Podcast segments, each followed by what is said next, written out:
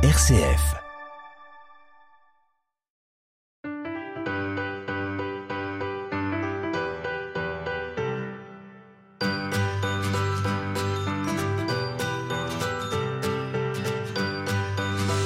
Bonjour à vous tous et à vous toutes. Très heureux de vous retrouver pour ce nouveau numéro d'À plus d'un titre. Nous sommes au musée d'art, d'art et d'industrie de Saint-Étienne, comme chaque première semaine du mois pour présenter aujourd'hui le livre de Christophe Dumas, Le voyage de stage aux éditions Abatos. La réalisation technique est de Clément Bonsigneur.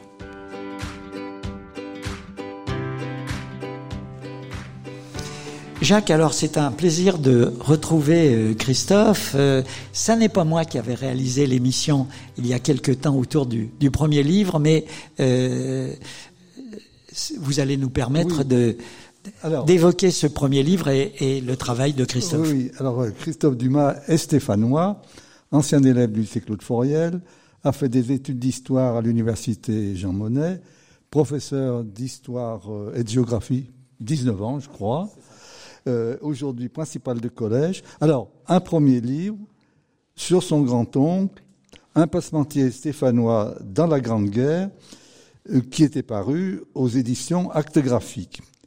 Et puis, euh, vous aviez trouvé entre les lignes des lettres, parce qu'il y avait, c'était toutes les lettres que votre grand avait écrites à ses parents et que vous aviez retrouvées.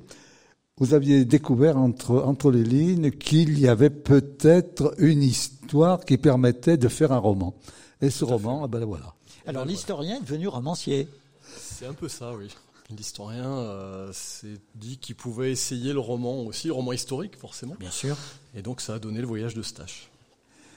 Et vous avez voulu, vous avez voulu rester très près de l'histoire, la vraie. Alors je suis resté le plus près possible parce que bon j'avais des faits qui étaient bien établis, mais euh, dans les interstices, comme vous l'avez plus ou moins dit, euh, il y avait de quoi effectivement partir à gauche, à droite sur des hypothèses et bon ben voilà ça a donné ce, ce, livre à l'arrivée. Alors cette stache, on en voit la photo. Oui. Si j'ose dire, c'est euh, physiquement, il a de l'allure. Ah oui, il, impose, il a de l'allure. il en impose. Oui, il en impose. Je pense que, euh, je sais pas, non, personne l'a connu là dans les. Non, vous l'avez pas connu forcément. Il est mort euh, en 1932, je crois. 32. Hein. 32. En 32 et euh, oui, mais apparemment c'était c'était une forte personnalité et il en imposait dans le quartier, dans son métier, dans, tout ce qu'il entreprenait. Euh, Alors, il y a la partie qui va concerner l'histoire de Jacques, mais il y a aussi toute la partie qui va concerner Eustache, sa vie quotidienne, son, sa vie après la guerre également, et ça, c'est une nouvelle documentation pour vous. C'est un petit peu une nouvelle documentation, c'est surtout euh, l'idée de travailler sur cette notion du, deuil que j'avais déjà abordé dans, dans Passementier. Euh, bon, savoir comment on sort de la guerre, parce que c'est, il y a pas mal de choses qui sont sorties. Les historiens ont beaucoup travaillé là-dessus, sur la sortie de guerre. Comment est-ce qu'on sort euh, Bon, physiquement, bah, certains, voilà, euh, c'est des gueules cassées, euh, mais comment on sort pour les familles en particulier? Comment on se remet des pertes subies euh, tout au long de ce conflit? Et donc l'idée de départ, c'était de dire, bon, bah, Jacques, il est enterré dans les Ardennes, euh, est-ce qu'on fait revenir le corps? Est-ce qu'on fait pas revenir le corps? Il y a toute cette polémique euh, qui avait donné. Parce que les familles avaient le choix là. Voilà, voilà. Les familles en 1922, quand je situe l'action, il y a la loi qui vient de paraître où euh, l'État accorde un trajet vers les vers les sépultures. En troisième classe. En troisième classe, évidemment. Faut exagérer quand même. voilà. Ah oui, c'était gratuit. Bah oui. Euh, donc en troisième classe, c'est vrai, mais euh, voilà, il y a ce trajet et la possibilité qui a enfin donné aussi de dire, euh, bah, si vous voulez récupérer le corps, vous pouvez. c'est toute l'histoire du, trafic de corps que, dont a parlé Pierre Lemaître magnifiquement, hein, évidemment, dans, dans Revoir là-haut. Mais, il faut peut-être reparler de Jacques parce que là, on est. Alors, il y, a deux, il y a deux histoires parallèles d'ailleurs. J'ai toujours plein de papiers devant moi et j'ai deux colonnes, si j'ose dire. J'ai la colonne Jacques euh, qu'on va suivre et puis la colonne Eustache, puisque euh, vous nous alternez ce qui commence en 14 euh, au début de, de, la guerre et puis ce qui commence en 21 à l'automne 21 pour le 11 novembre où pour la première fois euh, certains compagnons de Jacques vont parler de la mmh. guerre, parce qu'il y a, il y a euh, ce poids du silence, de l'impossibilité de dire. Je me disais en vous lisant, c'est peut-être pour ça que vous avez écrit ce livre, pour qu'on sache vraiment, et, et, de première main, ce qu'ils ont vécu, ces gens, alors qu'ils n'en ont pas parlé. Alors ils en parlaient très peu, ils en parlaient entre eux. Ça, il n'y a, a, pas de souci, ils en parlaient entre eux.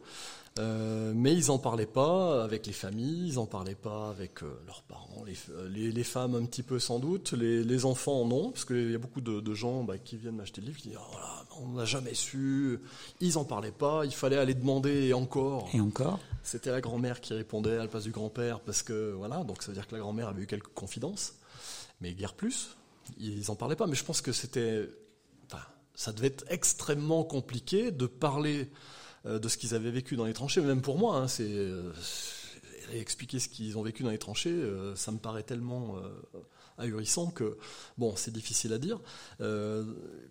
La, crainte de l'incompréhension, je pense qu'il y avait aussi. de toute façon, Jacques ne pouvait pas en parler. Non. Puisque lui, il est, enfin, il est, il était mobilisé, enfin, il avait fait son service militaire, il avait fini son service militaire le jour de la déclaration de guerre. Ah, il n'a même pas fini. Hein. Il n'a pas fini. Il était sous les drapeaux et, et à ce moment-là, il s'est tapé toute la guerre et il est mort à trois semaines de la fin, pratiquement. Un, mois à peu près, oui, voilà, puisque c'est le 5 octobre pour le 11 novembre. Euh, voilà, c'est. Voilà. Alors que 1530 jours après, dû faire le calcul, vous avez fait le calcul, 1532, je crois, après la déclaration de guerre. Et on ne peut pas penser euh, à ne pas penser, pardon, à l'Ouest rien de nouveau. Vous vous souvenez tous de ce roman qui bouleversant de Eric Maria Remarque, où un, un, Allemand dont on a suivi la vie pendant toute la guerre, d'ailleurs assez souvent dans le livre, il évoque ceux qui sont en face. Il y aura des scènes, voilà, et qui lui aussi va être euh, tué par une balle perdue quelques jours avant l'armistice du 11 novembre, et le communiqué de guerre sera ce jour-là l'Ouest de nouveau. C'est au fond le destin de Jacques finalement. Euh, oui, alors, il y avait quand même. Il, est, il est sorti de tellement de galères, tellement de. Ah oui. Ah bon, histoire de, de choses. Euh, d'ailleurs, il, il, aurait pu mourir. Euh, Dès le début. Dès le début. On, va, on va l'évoquer. On va, on va l'évoquer. Voilà. Alors, ce silence, il a été aussi dans les correspondances, parce que les lettres que vous avez ne disent, il faut vraiment lire entre les lignes, ils disent pas grand-chose. Non. Alors il y a deux types de lettres. Vous avez les cartes lettres. Euh, c'est une sorte de carte postale hein, qui est envoyée, euh, voilà, où là la correspondance, euh, bon, la correspondance, elle est, elle peut être lue sans aucun problème. Et puis il y a des lettres beaucoup plus longues où il dit beaucoup plus de choses et dont on sait, parce qu'il le dit, hein, j'ai mon copain qui part en permission et c'est voilà. Il, et puis, il y avait la censure de toute façon. Et voilà, il y avait la censure. Donc comment éviter la censure? Ben, C'était faire passer les lettres par par la poche des copains plutôt que par la poste militaire. Alors c'est vrai que les, cartes permettent de savoir à peu près ce qu'ils font, où ils sont, euh, bon, deux, trois petites choses, mais c'est toujours euh, ça va, euh, je m'en fais le moins possible. Alors je trouve cette expression assez terrible, hein. je m'en fais le moins possible. Oui, c'est qu'il s'en fait un petit peu quand même, voire un peu beaucoup, hein, mais bon. Il essaye de minimiser. Il minimise toujours. Je vais bien, tout va bien, euh, même quand il est malade. Alors il le dit deux trois mois plus tard. Oui, mais là je vous ai écrit. Euh, ouais, mais j'étais, j'étais franchement pas bien. Euh, bon, il le dit après pour ne pas inquiéter. Et entre eux, l'expression, j'ai trouvé ça terrible. C'est pas le filon. Oui, c'est pas le filon. Oui, oui quand c'est, vraiment une situation la pire des pires. la pire du pire, c'est pas le filon. Voilà. Hein, bah, cette, cette pudeur de, voilà, de, de, de, ce, de cette expression qui se passe entre eux que personne ne comprend trop, mais que comprennent bien. C'est pas le filon, c'est l'abomination de la désolation. Ah oui, oui c'est pas le filon, c'est que vraiment ils vont dans un coin qui est, euh, qui est mauvais. Quoi. Euh, il faut dire aussi qu'il a commencé comme deuxième classe oui. et il a fini lieutenant. Euh, oui, sous-lieutenant, oui. enfin officier. oui, donc, il est deuxième classe et puis après euh, euh, ah sergent, sergent Il est incorporé deuxième classe en 1913 lorsqu'il démarre son service militaire. Il passe sergent le jour de la déclaration de guerre, le 3 août 14. Et il devient sous-lieutenant en 1916 après la bataille de la Somme où il y a beaucoup d'officiers du régiment qui sont tués. Puis ça faisait, ça faisait quand même quelques mois qu'on lui avait proposé aussi. Et donc là, il accepte enfin la proposition de, devenir officier. Et même plus que ça, il est sous-lieutenant lorsqu'il est tué, mais il commande la compagnie. Alors que normalement, un commandant de compagnie, euh, au début de la guerre, c'est un capitaine. Mm. Et un capitaine de, carrière. Avec Bon, vous allez me dire, depuis temps qu'il était sous les drapeaux à commander les gens, il était plus ou moins de carrière, hein, quand même. D'ailleurs, il le dit. Hein. nous, on a l'expérience. ça n'a pas empêché de prendre un obus. RCF Saint-Étienne, à Montbrison, sur le 102.1. Christophe Dumas, Le voyage de stage aux éditions Abatos. Alors, nous sommes déjà au cœur de ce, au cœur de ce livre. Euh, vous avez évoqué tout à l'heure le cas donc de ce de, le père. Les deux autres fils sont revenus, pas en très bon état, mais ils sont revenus. Euh, alors, pas en très bon état. Euh, donc, il y a Tony euh, qui est revenu euh, avec Deux doigts. des bouts de phalange en moins. Ce que tous les autres souhaiteraient avoir. Voilà, ça c'était le filon, par contre, apparemment. Hein. c'était la fine blessure qui permettait d'être, bah, d'une part, évacué, puis on pouvait plus tenir le fusil correctement. Donc, affecté à l'artillerie. Bon, l'artillerie lourde, on est euh, très en arrière des lignes, euh, même si les Allemands, avec les canons longue portée, finissent par dire euh, tiens, on va essayer de taper sur le canon qui nous bombarde. Bon, on avait quand même beaucoup moins de risques de, de se faire tuer quand on était dans l'artillerie.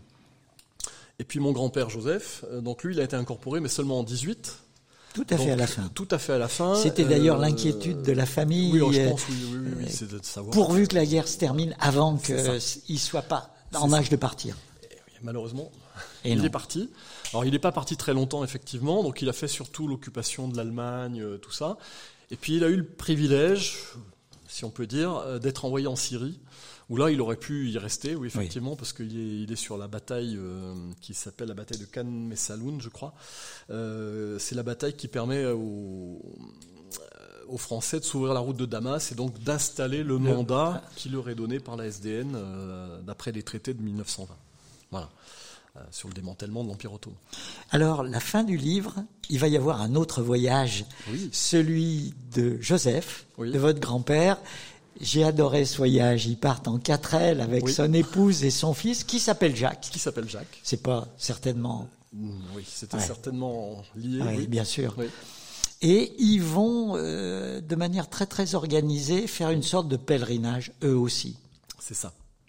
Bah, c'était 50 ans après. Hein, euh, juste 50 ans après. Juste 50 ans après. Le, 68, juste après mai 68. Il peste d'ailleurs en disant oui, peste, oh, on n'a pas d'essence. Voilà, mon grand-père devait s'inquiéter un petit peu de savoir s'il allait avoir de l'essence pour, pour partir. Aller, oui. Et euh, d'ailleurs, bah, ce qui n'est pas dans le livre, c'est qu'ils reviennent par Paris après leur, leur cure et qu'ils dorment vers la Sorbonne avec des cartes CRS partout. que ma grand-mère, euh, apparemment, est très effrayée. Mon grand-père lui dit, mais tu crains rien, il y a la police partout, on va être tranquille. Et ils ont passé une nuit royale euh, près de la Sorbonne, d'ailleurs, et ils ont repris le train le lendemain à la gare de Lyon pour regagner Saint-Étienne après un mois de, de périple. Voilà. Mais effectivement, oui, le trajet était très organisé et j'ai retrouvé euh, un peu miraculeusement d'ailleurs pas mal de, récits de voyage de mon grand-père. Tout était très très organisé. Euh, il prévoyait, euh, même sans Internet, hein, on pouvait faire les choses très Alors cette idée de pèlerinage quand même? Bah, Je l'ai fait moi aussi. je n'osais pas vous poser la question, mais je me doutais bien que vous l'aviez fait, que vous l'avez fait. D'ailleurs, la photo qui est en quatrième de couverture, vous l'avez prise sur place. L'ai prise, et puis il y en a d'autres dans le dans le livre, je pense que, j'ai prise aussi. Euh, d'ailleurs, la couverture du livre, puisque vous l'avez ici, le, pain de sucre, qui se trouve entre Montois, euh, entre Montois et Marvaux. Euh, c'est là où était le poste de secours au moment de l'offensive, et donc c'est là que Jacques a été enterré dans un premier temps. Sa première tombe, elle est là. Avec la bouteille. Avec la bouteille. pour la repérer. La bouteille avant qu'il y ait. Euh... Racontez Alors les bouteilles, oh, ben, c'est euh, quelque chose de, qui était très courant. C'est-à-dire que lorsqu'on récupérait un corps, euh, on, alors il y en a qui faisaient des croix, des choses comme ça, euh, mais le plus souvent on mettait dans un, on écrivait le nom, le prénom, le matricule et puis éventuellement quelques informations supplémentaires, et on glissait ça dans une bouteille. Et on mettait ça sur la tombe et en disant bah, c'est lui qui est là. Le problème, c'est qu'une bouteille, c'est fragile. Donc si la zone était rebombardée, évidemment, euh, bah, la bouteille pouvait éclater. Ou alors si ça restait trop longtemps, bah, l'encre euh, avec le soleil, euh, ça s'efface, enfin l'humidité, tout ça. Donc il y a des corps qu'on a retrouvés comme ça, d'autres qu'on n'a pas retrouvés. Mais bon là, quand les tombes ont été aménagées, Jacques, la, la, bouteille n'était pas là depuis longtemps, donc ils ont pu installer des croix. Le problème, c'est quand ils ont transféré les restes en 34-35, quand ils ont ramassé tous les corps qui étaient encore sur place, qui étaient dans les Ardennes sur cette zone de progression, parce qu'il devait y en avoir un peu de partout. Chaque fois qu'on faisait progresser de poste de secours, on enterrait les morts sur place et ainsi de suite. Euh... Le problème, c'est que bah, dans la tombe, euh, d'ailleurs, il y a une lettre hein, qui, le dit très bien. C'est une lettre d'ailleurs de première main, hein, c'est un témoin direct. Il est dans la tombe avec un autre. Bon, il y a une croix pour Jacques, mais il y a deux corps. Et le corps de Jacques, il a pris un obus, ici. Il reste intact le bas du corps, sans doute la tête, quelques morceaux qu'ils ont ramassés, qu'ils ont mis dans une toile mm. de tente et qu'ils ont enterré. Imaginez 15 ans, plus de 15 ans en terre dans ces conditions-là, avec un autre corps à côté, allez identifier qui est qui. Bon, ben, qu'est-ce qu'on fait dans ces cas-là? Surtout s'il n'y avait plus d'identification possible, bah, on ramasse les ossements. Et puis ben, on les emmène à la nécropole qu'on organise, parce que parmi ceux qui sont enterrés avec Jacques sur ce petit pain de sucre là, euh, j'ai retrouvé des tombes à Orfeuille, la nécropole d'Orfeuille qui se trouve sur la commune de, Sémite dans les Ardennes. Ils y sont. Il y en a quatre d'entre eux, ils sont parfaitement identifiés. Puis avec les numéros, euh, parce qu'on trouve tout, euh, je les ai trouvés les tombes. Mais Jacques, non. Et la plupart des autres qui étaient autour, il y a celui qui est de Landogne, enfin il y en a un certain, voilà. Ils y sont pas. Donc ça veut dire que leur corps était trop dégradé, qu'il n'y avait pas de moyen d'identification. Mais ça n'a pas de. Le signe est là, ils sont dans la nécropole. Ils y sont. Ils y sont. Ils y sont. Il y a deux ossuaires. Bon, bah, ils sont quelque part. Alors, ce, ce, père, ce père Eustache, euh, forte personnalité, euh, et puis, euh, alors il habite Côte-Chaude, il est passementier patron quand même, hein, euh, commis de bar. Commis de bar, voilà. C'est-à-dire, dites-nous. C'est lui qui distribue le travail euh, aux autres passementiers, euh, centre de Côte-Chaude, hein, puisque voilà, c'est normalement c'est par quartier. Hein. Pour Colcombé. Pour ah, Colcombé. pour Colcombé. pour la maison Colcombé. Voilà, on aura. C'est là où le romancier intervient. Un petit peu, oui. Voilà, on va avoir un certain nombre de dialogues et puis on va découvrir la vie avec euh, voilà le, euh, la vie à côte chaude, euh, le rassemblement des gens, le travail quotidien aussi, et puis ce désir à la fois de connaître. Alors le romancier, vous avez trouvé un, un subterfuge, si, si j'ose dire, pour pour faire raconter oui. tout ça. C'est des copains. C'est des copains de Jacques bah oui, bien sûr. qui viennent et puis qui vont s'installer comme ça et puis qui avec l'incitation du, du, du, père quand même. Oui, oui, Allez-y, ah bah, dites-nous. oui, racontez. Racontez, oui. Racontez. Ah oui, oui, bah, il leur demande de raconter parce qu'il veut retracer. Alors c'est effectivement, c'est l'occasion, ça permet de retracer tout le parcours de Jacques en partant du point de vue des, bah, des anciens combattants, de ses compagnons qui eux sont revenus. Donc c'est notamment euh, bah, certains que j'ai inventés, d'autres qui, qui, sont, qui, ont existé. Même si euh, voilà, je leur prête des propos, euh, ce qui serait d'accord, pas d'accord, je, je sais, notamment Joseph Baraillé. Mm. Voilà. Mais, oui, qui était très proche, hein, puisqu'il y a une lettre de lui qui, bon, qu'il a perdu son meilleur ami. Euh. donc voilà, des gens très très proches. Euh, qui était gazé d'ailleurs à Verdun hein, en, fin 17. Euh, voilà, donc il a quand même subi lui aussi, qui a passé les quatre années hein, de, de, de, conflit, qui, en a, qui en a vu des vertes et des pas mûres, comme on dit. Euh, voilà, donc c'était l'occasion effectivement de leur faire raconter chacun leur morceau, ce qu'ils avaient vécu. et c'est scandé par le 11 novembre ça commence le 11 novembre. Il y a un 11 novembre. Il y a un 11 novembre qui est le, euh, qui est pas encore officiellement un jour de, fête nationale, mais il marque le coup, il s'arrête, tout le monde s'arrête. Voilà, qui est pas férié. Qui est pas férié encore. Qui est pas encore férié, je crois que ça c'est pour une année ou quelque chose comme ça. Euh, et du coup, voilà, bah oui, ils sont là, ils commémorent euh, déjà. Oui, il y a déjà des cérémonies pour le 11 novembre. Et puis le dernier, c'est le 4. Quand ils ont des pantalons rouges, et puis on voit, on voit arriver les casques, on voit arriver les, les masques à gaz, on voit, on voit la, toute la guerre évoluer, en particulier les avions. Les avions, l'artillerie qui prend une place euh, de plus en plus euh, importante, hein, euh, qui devient de plus en plus puissante, avec ce changement de, tactique qu'il y a, puisqu'on on passe, on bombarde et puis on, on fonce. Bah, oui, bah dommage, ça n'a pas tout détruit, donc on se, fait tuer. Et on essaye de trouver quelque chose pour bah, faire en sorte qu'il y ait moins de pertes. Donc c'est l'intervention du feu roulant, mais bon, le feu roulant, faut le régler comme il faut parce que si on tire trop court, on, tire sur nos propres troupes qui avancent. Si on tire trop long, bah, on tire derrière les lignes et les autres ressortent et massacrent tout le monde. c'était euh, voilà. Et c'est en grosso modo 17-18 que c'est à peu près au point et qu'on peut mener des offensives, sachant qu'il y a les chars en plus qui interviennent, euh, nouvelles armes, on, progresse. Alors c'est vrai que au fur et à mesure de ces quatre années, des récits que font les compagnons de Jacques, on va voir la guerre vue de l'intérieur. Et c'est ça qui est peut-être le, le, plus, le plus impressionnant. Hein. voilà, bah écoutez, on est à la mi-temps de l'émission. On va se faire une petite virgule. RCF Saint-Étienne, à Montbrison, sur le 102.1 avec euh, Christophe Dumas pour évoquer ce, ce voyage de stage. Alors, c'est vrai, vous l'évoquiez, Jacques, euh, ça commence, ça, ça, va nous rappeler un certain nombre de choses qu'on a oubliées. En particulier, le début, la guerre de, on pense à la bataille de la Marne. Or, il y a eu euh, avec votre Jacques, une offensive des troupes françaises qui pénètrent en Allemagne, qui vont jusqu'à Sarrebourg. C'est assez incroyable. Personne ne se souvient. Moi, j'avais jamais entendu parler de ça. Ah oui, parce qu'on n'en parle pas en fait. On n'en parle, pas. On parle essentiellement de l'offensive allemande. Allemande. Cette fameuse offensive par la Belgique qui contourne et qui, euh, bon, ah, si les Allemands se précipitent pas trop euh, pour évacuer Paris, il y avait quand même la route de Paris qui était complètement ouverte devant une armée. Euh, bon, entre les deux, il y avait un peu d'écart entre cette armée et les armées qui arrivaient de l'est. Euh, il y avait un peu d'écart où les Anglais commençaient à progresser, mais je pense que s'ils avaient vraiment continué sur Paris, on aurait fait faire demi-tour pour aller défendre la capitale, ou je sais pas, fait bon. Tant mieux pour nous, hein, les Allemands se sont précipités et ça a été la retraite de la Marne. Mais avant ça, vous avez la Marne, c'est début septembre. Vous avez un mois de conflit avant un mois de conflit. Et c'est pas la drôle de guerre là. Et c'est pas du tout une drôle de guerre, non. Euh, il faut savoir qu'il y a deux plans. Il y a le plan allemand, le plan Schlieffen, donc d'attaque en contournant euh, par la Belgique.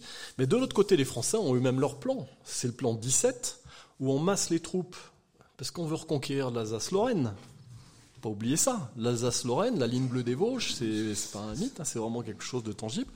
Et le but, c'est d'avancer.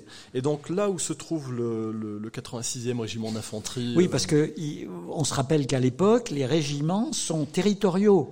C'est la Haute-Loire, c'est la Loire. Il y a le 38 d'ailleurs. Il y a le 38, ils sont, juste, juste à côté. Donc ils ont une division avec le 38 plus euh, bon, de, quelques chasseurs. Il y a tout. Et donc ils sont positionnés, euh, ils montent par Épinal, euh, Rambervilliers, et puis ils se trouvent à devoir attaquer effectivement sur, euh, sur Sarrebourg. Ils vont jusqu'à Sarrebourg, les Allemands sont bien retranchés, ça se passe mal, et euh, début de retraite, parce que ben, les Allemands contre-attaquent. Et donc ils arrivent, ils se replient avec les Allemands sur les talons, ils se replient, ils ont rien à manger, ils ont à boire quand ils trouvent des fontaines qui fonctionnent. Ils passent dans Baccarat, ils sont même à plusieurs kilomètres de Baccarat en, arrière, et au moment où ils pensent prendre un peu de repos, on leur dit non, non, il faut retourner à Baccarat, il faut aller contenir ou contre-attaquer, euh, soit essayer de contre-attaquer et reprendre la ville, ou contenir l'avance allemande. Donc euh, un peu épuisés, c'est vrai, ils repartent euh, en pleine nuit, ils repartent au combat, et ils arrivent dans Baccarat au petit matin, au moment où le jour se lève, on est au mois d'août, le jour se lève encore relativement tôt, et il faut franchir ce fameux pont sur la Meurthe, euh, où il y a deux sentinelles. Bon, ils arrivent à neutraliser les sentinelles qui sont euh, avant. N'a pas l'explication de comment ils les neutralisent. Hein. Je pense qu'il y a des zigouilleurs qui devaient passer par là avec euh, en passant. Voilà. Mais évidemment, en arrivant sur le pont, le jour commence à poindre. Bah, les Allemands, puis c'est découvert. Hein, il suffit, on peut le regarder très facilement par maintenant par, moteur de recherche américain, on connaît, voilà. Je vais pour pas dire son nom. Euh, et donc effectivement, bah, les premiers qui surgissent sur le pont, euh, bah, ils se font repérer par les sentinelles qui euh, tirent ce qu'ils peuvent, tirent leurs cartouches et, s'en vont, mais ils ont tiré, donc ça réveille tout le monde. Et bien sûr, les défenseurs se réveillent tous et commencent à surgir. On leur donne quand même l'ordre d'essayer de passer, mais passer sur un pont, c'est un peu découvert. Et donc, bah, il y a une partie des troupes qui passent. le capitaine donc de la compagnie de Jacques est tué sur le pont donc sans doute pas mal de ses camarades de compagnie aussi. Et là, Jacques, je sais pas, il n'a pas raconté. Hein, J'ai pas de lettre qui me dit où il était, ce qu'il a fait, mais il devait être certainement étant sergent. Vous savez, le sergent, c'est celui qui, euh, c'est le, plus près, hein, c'est celui qui pousse, euh, donc qui est derrière la compagnie. Voilà, une compagnie, c'est 150 hommes, hein, donc c'est pas énorme. Donc il a très certainement été devant cette mairie de Baccarat. Vous avez la mairie d'un côté du pont et l'église de l'autre. Euh, pour suivre, donc voilà, avec le capitaine qui, tentait de passer, qui chargeait. Euh, et on a l'impression que c'est la scène inaugurale de la guerre. Parce que tout d'un coup, il bascule, il bascule vraiment dans, dans cette. Dans la, alors après, il y aura, il y aura d'autres choses. mais pour eux, ceux qui ont connu Baccarat, je dirais c'est presque comme Birakem ou des. C'est, c'est, ça reste l'initiale de la de l'horreur, de, de, la violence, de, de, la guerre, quoi. Il découvre la guerre. Ces gamins, c'est des gamins. Il a il a 21 ans. Ah bah là, il a 20, euh, oui, à peu 21 ans. 21 ans, 22 ans. 22 ans, quoi. Sachant qu'il était relativement, enfin âgé, non, mais il y en a qui étaient sans, ils avaient 20 ans à peu près. Hein, ah mais après, il fera, il fera toute la, la, la somme. La alors il va, il va, tout. Euh, ah, tout à fait. Et alors on va suivre justement euh, l'idée au départ ils pensent que la guerre va se terminer dans les semaines. Ils espèrent. Ils espèrent. Alors chaque fois qu'il y a une offensive, parce que vous savez comment c'est, la presse raconte ou les déjà les bruits de, de, de, la désinformation. Voilà, la désinformation, le bourrage de crâne. Hein, D'ailleurs, ils ont quelquefois les informations par la presse plus que oui, plus que voilà, mais bon, ils s'aperçoivent vite que c'est un peu faussé, qu'il y a des choses qui, qui vont pas. Euh, il y a beaucoup d'hypothèses aussi. Ah bah tiens, on va partir à Lille. Bah non, ils partent jamais à Lille. Euh, et des fois, on les fait partir. Euh, bah non, vous revenez finalement parce que bon, contre ordre. Euh, et Bon, tout ce qu'ils espèrent, c'est quand ils voient qu'une offensive est déclenchée en 1915, en particulier en Champagne, on leur annonce ça, comme on va percer, et puis ça va être fini. Oui, enfin non, ça continue. Alors, notre Jacques, après cette scène inaugurale euh, à Baccarat, euh, bah, il va commencer à connaître peu à peu la guerre de position et on va découvrir ben, les tranchées, comment peu à peu on construit les tranchées, enfin. Et vous allez, par les récits de ses copains, nous faire découvrir de l'intérieur ce que ces gens-là ont vécu. C'est ça qui est, qui est magnifique. C'est ce que j'ai essayé de faire, oui. Euh, je ne sais pas si on dira magnifique, mais parce que c'était quand même un peu difficile ce qu'ils ont vécu. Mais effectivement, ils s'installent. Euh, bah, c'est la fameuse ferme d'Atiche hein, où il en parle parce qu'ils y ont passé un sacré moment. Ils y ont passé plus d'un an hein, sur cette position-là. Après, on les fait bouger beaucoup plus, mais ils ont passé, ils ont conquis la position qui était euh, vraiment une position de, de surplomb au-dessus de l'Oise. Euh, D'ailleurs maintenant c'est un massif, euh, c'est un massif forestier. Il n'y a que, que des arbres. Il n'y a plus de, il y a plus de ferme, il n'y a plus rien. Ça a été recouvert. À mon avis, c'était tellement bombardé euh, avec tellement de, de, choses non explosées qu'il valait mieux pas aller y regratter parce que c'est comme à Verdun. Hein. De, mais, mais, alors, ce, ce qu'on raconte moins, ce qu'on raconte pratiquement jamais, c'est que les, les, hommes de troupe restaient dans les tranchées tout le temps, mmh.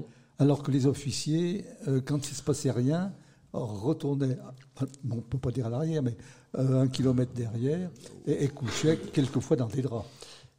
Quelquefois, oui. Alors, ils aménageaient, euh, ils pouvaient aménager effectivement des casemates un petit peu plus confortables, euh, oui, un peu à l'arrière, en deuxième ligne, par exemple. Euh, mais effectivement, l'homme de troupe, quand il était sur le, en première ligne, oui, il, il dormait. Alors même si, bon, il s'aménageait petit à petit des trous, des choses oui, comme Jacques est devenu pionnier avec euh, et donc un spécialiste de la construction des tranchées. Tout à fait. Et des voilà. Et, donc là, quelquefois, ils, sont passés dans les tranchées allemandes et ils se sont rendus compte qu'ils étaient, que les Allemands étaient mieux organisés qu'eux.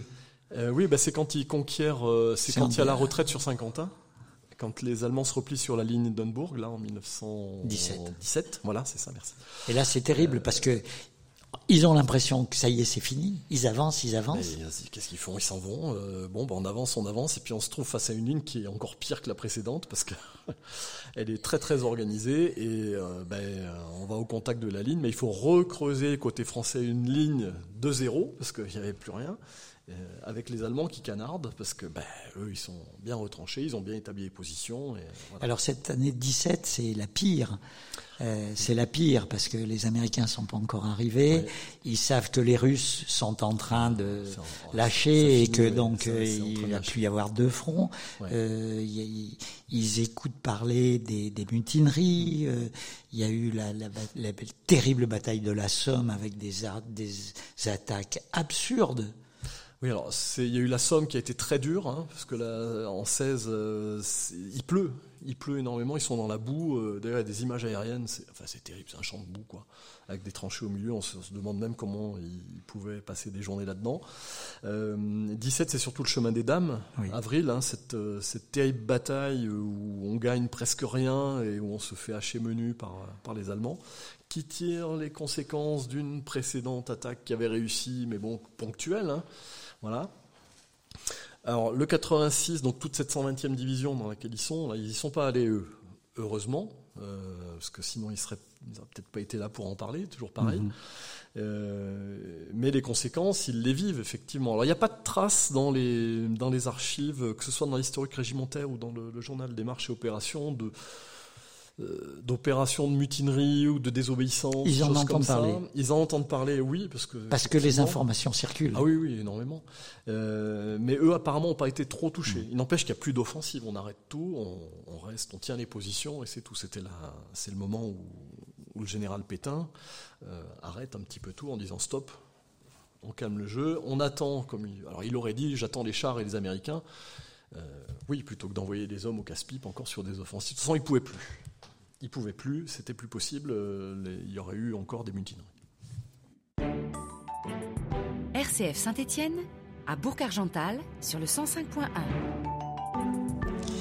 Avec Christophe Dumas, ce voyage de stage, on évoque donc euh, cette euh, guerre euh, vue à travers Jacques, mais à travers ses compagnons qui ont beaucoup d'admiration pour lui.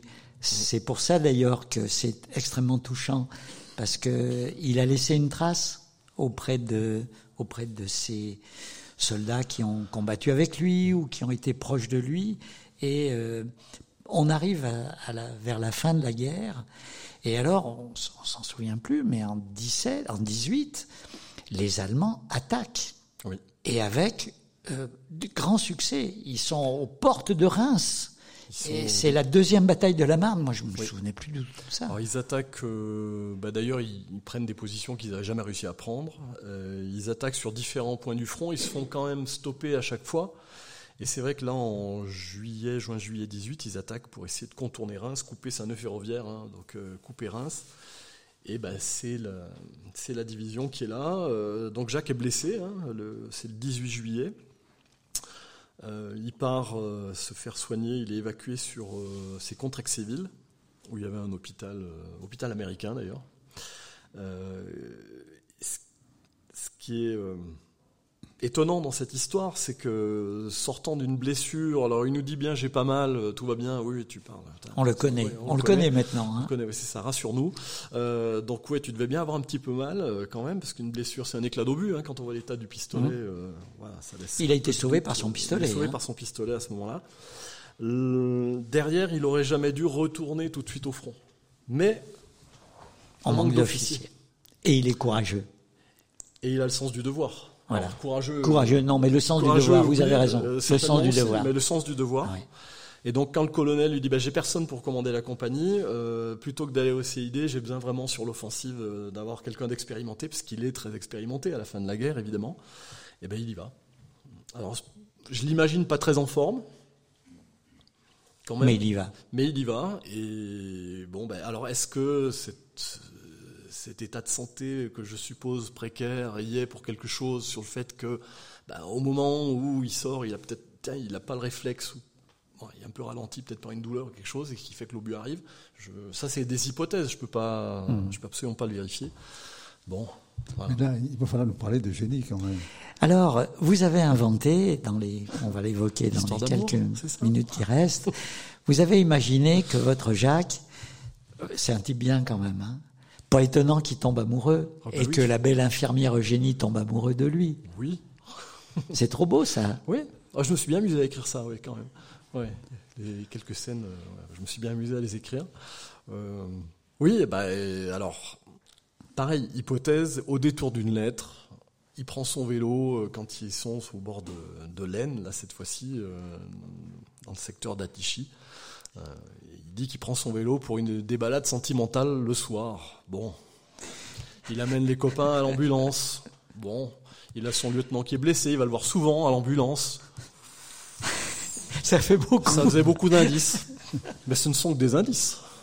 J'ai pas de confirmation. On voit votre, votre sourire là, c'est jubilatoire, quoi. Ben oui, parce que c'était trop beau à inventer. Oui.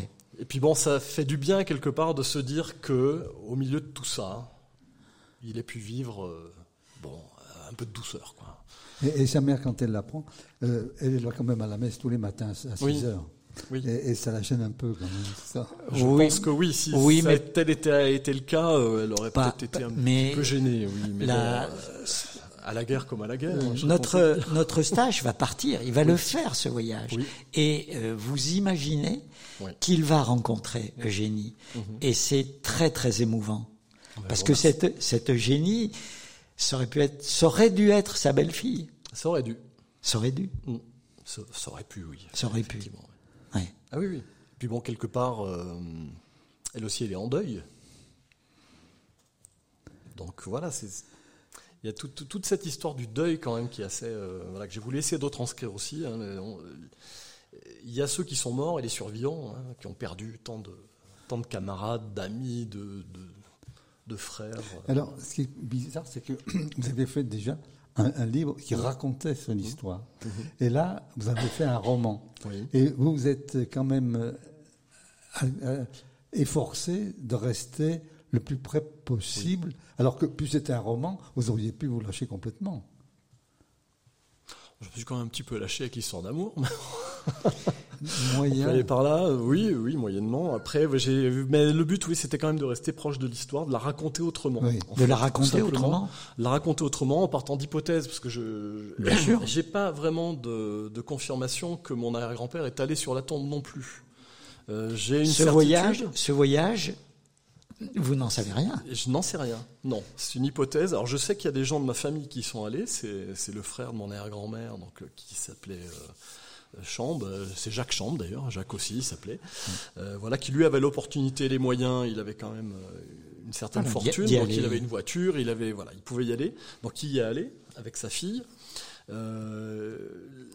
Question, est-ce qu'ils ont demandé à rapatrier le corps? Visiblement, c'est ce que semble dire mon grand-père, mais le corps n'a pas été rapatrié, ça c'est sûr, parce qu'il n'est pas dans la tombe à côte chaude. Euh, donc ils l'ont laissé sur place. Ils ont peut-être été juste légalistes, eux, pour dire, bon, et puis finalement, on va le laisser avec ses compagnons. Euh, il y avait ce débat là qui est très important.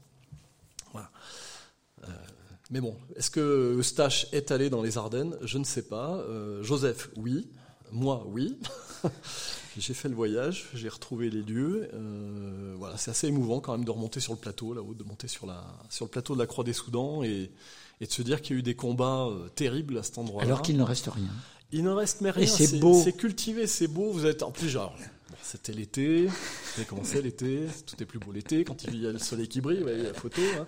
Il, y a un, beau ciel bleu ardennais, un peu pas, euh, avec un peu de, nuages, mais vraiment très très, très beau et, chaud. Et il est mort le même jour et au même endroit que Roland Garros? Voilà, alors Roland Garros est mort à quelques kilomètres plus au nord, euh, mais grosso modo, allez, euh, à 3-4 kilomètres, le à vol d'oiseau. Et il a une stèle. il y a, un monument. Il y a un, monument, oui. oui. oui. Là, par ailleurs, il faut prendre une toute petite route, faire attention, parce qu'on passe une espèce de voie ferrée touristique. Il ne faut pas aller trop vite avec les voitures, parce que sinon vous y laissez la, voiture. Mais euh, voilà, et on arrive, on peut faire le tour, et il y a le monument euh, tel que je l'ai photographié là, euh, au milieu des champs, complètement au milieu des champs. C'est perdu au milieu de nulle part. C'est d'ailleurs pas facile à trouver quand on est dans le village de Saint-Morel. Il faut bien prendre le panneau, parce qu'il y en a un qui est à gauche, mais il n'y en a pas à droite. Donc il faut faire un peu attention, mais on le trouve. Hein. on le trouve de toute façon avec ce petit instrument-là, on trouve tout maintenant. Euh, c'est assez facile. Mais en 22, il n'y avait pas de plus d'instruments. Non. Non, non. je suis même pas sûr qu'il y avait la stèle. Alors Roland Garros, lui, il est enterré à Vouziers, je crois. Hein, ça tombe à, à Vouziers. Euh, voilà, l'émission se, termine, ce voyage de stage qu'on vous conseille de, de faire euh, à la trace de cette belle personne qui était Jacques, et puis en souvenir aussi de ces, ces incroyables courageux. Peut-être une dernière image, moi, c'est les Parisiens et les provinciaux qui se retrouvent dans les tranchées. Et ça, c'est c'est drôle et en même temps euh, très émouvant parce que les Parisiens, souvent, ils arrivent, ils savent rien de la guerre et c'est les petits gars de la Haute-Loire qui vont leur apprendre ce que c'est que les tranchées et qui vont leur sauver la vie finalement. Ben, euh, alors oui, parce que alors c'est toute la question de quand on incorporait des nouveaux, euh, le moment le plus dangereux, c'est le moment où on arrivait. quand vous êtes incorporé, les nouvelles classes qui étaient incorporées, on fait les classes, on fait tout ça, et puis bon, ben, il y a un moment, euh, il faut y aller. Euh, c'est pour ça qu'ils ont inventé le, fameux CID, où on, c'est une espèce de sas. De sas. On s'habitue petit à petit, on fait des manœuvres, on est près du front, parfois on y va d'ailleurs, un petit peu, euh, pour éviter qu'ils aillent tout de suite au casse-pipe, parce qu'ils ne savaient pas se protéger, ils ne savaient pas plein de choses, et souvent c'est eux qui étaient tués les premiers. Alors que les vieux de la vieille qui étaient un peu habitués, ils savaient, tiens, il y a l'obus qui siffle, là, ça arrive, c'est un obus allemand, ça va tomber là, on se cache. Euh, le bleu qui arrive, il ne le faisait pas, lui. Alors maintenant, le voyage de stage qui est fini, vous continuez à avoir envie de devenir romancier? Oui, oui, oui. oui, oui. Il y a une suite. Il y a une suite. Écoutez, centré. Alors je vais vous révéler oui. quand même. Ah, on vous tendait la perche, oui, on n'osait pas trop vous pousser. Non, il y a une suite effectivement centrée sur le personnage d'Eugénie et qui se passe pendant l'occupation. Voilà. Ah. Donc notre infirmière des là, invalides. De vrai roman. Là, c'est du vrai roman, parce que là, ça part complètement. Euh, voilà, j'ai plus de faits euh, réels, même si l'arrière-plan, c'est la Seconde Guerre mondiale. Voilà. Euh, cette année, vous étiez à la fête du livre de Saint-Étienne. Tout à fait. Et alors? Oh bah c'est toujours euh, très bien. Surtout que j'avais Jacques Plaine à côté. Oui, vous pouvez très bien. difficilement dire le contraire. Bah oui. Voilà. Christophe Dumas, le voyage de stage chez Abatos. La semaine prochaine, ce sera Monsieur Chavot euh, qui vous présentera euh, Asperger, mon amour, un très joli roman, là aussi basé sur des faits malheureusement tout ce qu'il y a de plus concret. Et ce sera ma collègue Anne-Marie Vernion qui aura le plaisir d'être en face de vous, mon cher Jacques. Ça sera la bibliothèque. Et ce sera à la médiathèque de Saint-Étienne. À bientôt et bonne écoute de la suite des programmes de notre radio.